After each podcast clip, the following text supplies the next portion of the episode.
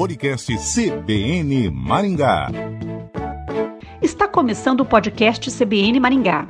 Nesta edição, o podcast CBN Maringá fala sobre a 36ª Semana do Economista, que será realizada na semana que vem, dias 25, 26 e 27, na Universidade Estadual de Maringá.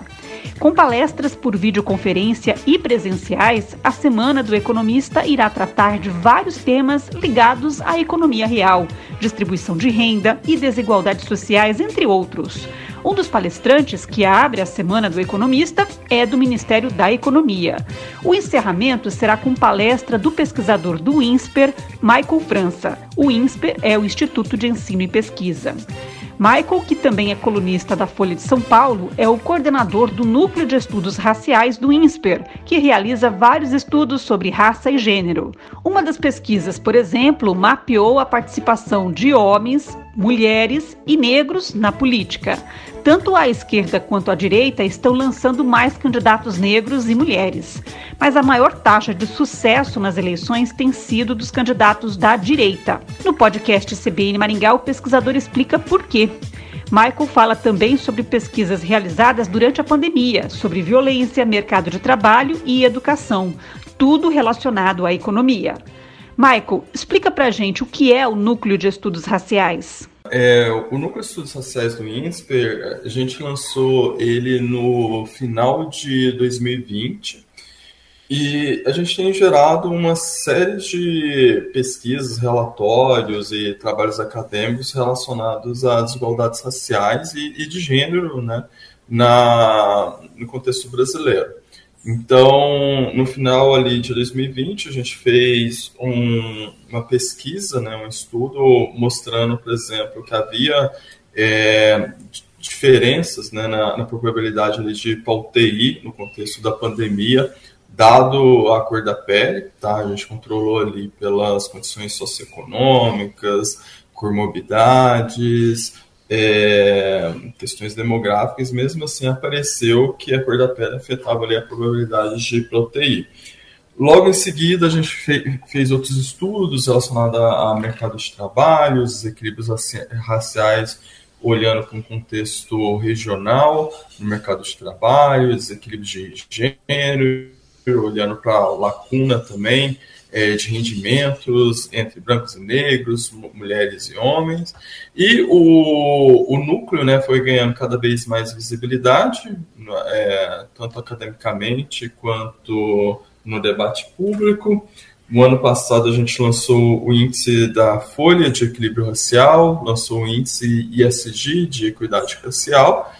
E recentemente eu ganhei um prêmio de pesquisa né, é, é da Open Society Foundation, que eu vou financiar, que vai financiar algumas pesquisas do núcleo por uns dois, três anos, tá? Então, com isso, eu consegui ali contratar também uma equipe de pesquisadores para trabalhar comigo durante esse período e, felizmente, eu consegui dar prioridade ali para pesquisadores do Norte e Nordeste. Então, basicamente, a ideia do, do, do núcleo é contribuir para o debate público baseado em, em, em fatos e evidências, um debate mais empírico, assim, ligado principalmente à questão racial, mas a gente também tem feito é, vários estudos de, olhando para o recorte de gênero também.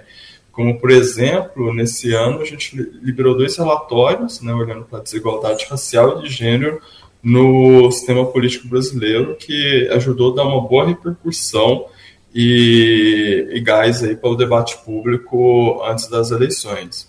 Nesse raio-x do sistema político, com o corte de raça e gênero, o que as pesquisas apontaram? Olha, é bem interessante, porque acho que tem uma notícia muito positiva e uma muito negativa. Acho que a positiva é que os negros né, e as mulheres estão lançando mais é, para a política. Né? Então, se a gente pegar em termos de candidaturas e olhar para o território brasileiro inteiro, em todos os estados do Brasil, o desequilíbrio racial e de gênero, na hora que olha para as candidaturas, não é muito expressivo, diminuiu bastante, é um, é um desequilíbrio relativamente pequeno. Mas quando a gente olha para os que são de fato eleitos, aí o desequilíbrio racial e de gênero aparece, ele aparece muito forte, principalmente o desequilíbrio de gênero. É, e isso é interessante, a gente percebeu que é independentemente de ideologia política. Tanto a direita quanto a esquerda tem um desequilíbrio racial e de gênero bem equivalente. Apesar da esquerda, no momento de lançar candidatos, lança mais candidatos, né? lança mais negros e lança mais mulheres que a direita. Tá? Mas apesar disso, a esquerda acaba não tendo uma taxa de sucesso. É, para eleger mulheres e negros tão alto. Para ser, ser bem sincero, a taxa de sucesso da direita para eleger negros é, é bem superior à, à, da esquerda. Então, isso faz parte também dessa, desse, dessa escolha estratégica das ideologias. A esquerda lança muitos candidatos, mas não dá reais chance para os candidatos. Na hora que a gente vai ver a distribuição de recursos também, a, tanto a esquerda quanto a direita acabam privilegiando um homem branco de renda mais alta. E qual a metodologia que o núcleo utiliza? Qual a base de dados? Bom, é, a gente trabalha com bases de dados né, é, que já estão prontas, mas não, não, estão tabuladas. Então, a gente trabalha muito com, com as bases do, já do PDGE, PNAD, Censo Demográfico, para fazer essa análise da, do sistema político, a gente olhou os dados do TSE.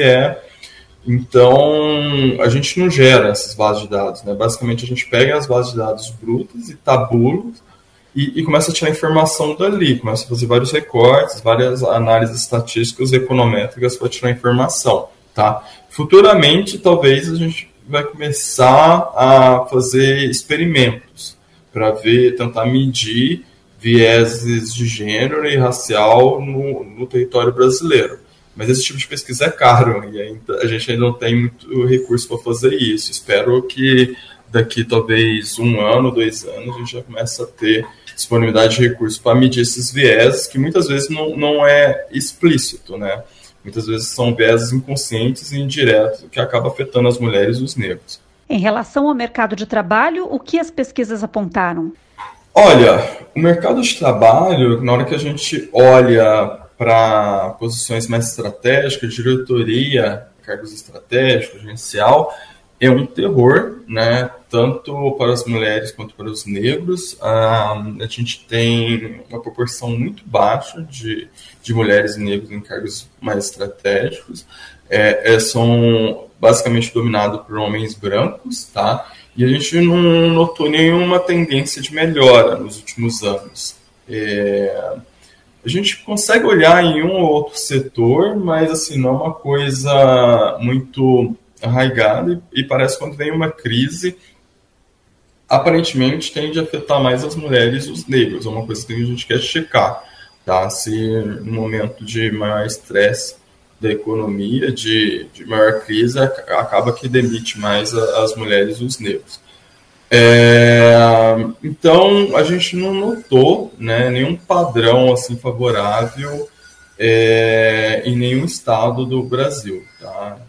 E a gente quer avançar um pouco mais nas pesquisas para ter um melhor entendimento disso. Que outras pesquisas vocês vão realizar? A gente quer avançar agora um pouco mais para a agenda da educação porque existe muitas pesquisas né, mostrando que uma vez você fecha o desempenho é, no desempenho uma vez você fecha a lacuna no desempenho educacional entre brancos e negros, você afeta os resultados da vida lá na frente. Então, é, tem estudos é, no contexto americano mostrando, por exemplo, que naqueles lugares onde se conseguiu excluir, né, é, diminuir o gap de desempenho escolar entre brancos e negros, o efeito lá na frente do mercado de trabalho foi significativo em termos de taxa de empregabilidade, em termos de rendimento, o gap de rendimento entre brancos e negros foi bem menor.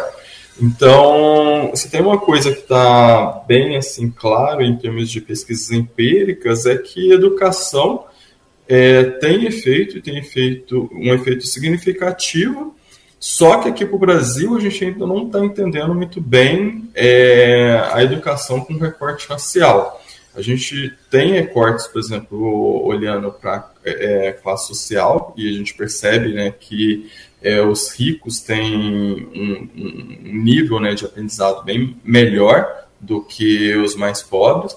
Mas a gente precisa começar a fazer essa análise e entender, tá? Onde que os negros estão ficando para trás, onde que eles estão aprendendo mais, se naqueles lugares onde que os negros estão aprendendo mais, o que tipo de é, é, pedagogia está tá sendo feita ali, enfim, quais as práticas estão sendo realizadas ali. Então a gente quer fazer esse mapa, entender, tá, no território brasileiro, como que está esses gaps, essa lacuna de performance educacional entre brancos e negros, para assim tentar começar a subsidiar o debate público a partir de, de políticas públicas, ajudar a desenhar melhores políticas públicas no, no, contexto educacional. E além disso, a gente vai começar a analisar também a questão da, da violência, tá? É, fazer esses recortes regionais, entender onde que está morrendo é, há uma subrepresentação de, de negros na morte, onde há uma subrepresentação de brancos, se está tendo, se a gente pode é, dizer que ali está tendo mais um viés social, racial, na influenciando a violência. Então, é, isso é, são todos os caminhos ali que a gente quer avançar aí nos próximos anos. Michael, e todos esses temas estão ligados à economia? Sim, é, totalmente ligados à economia.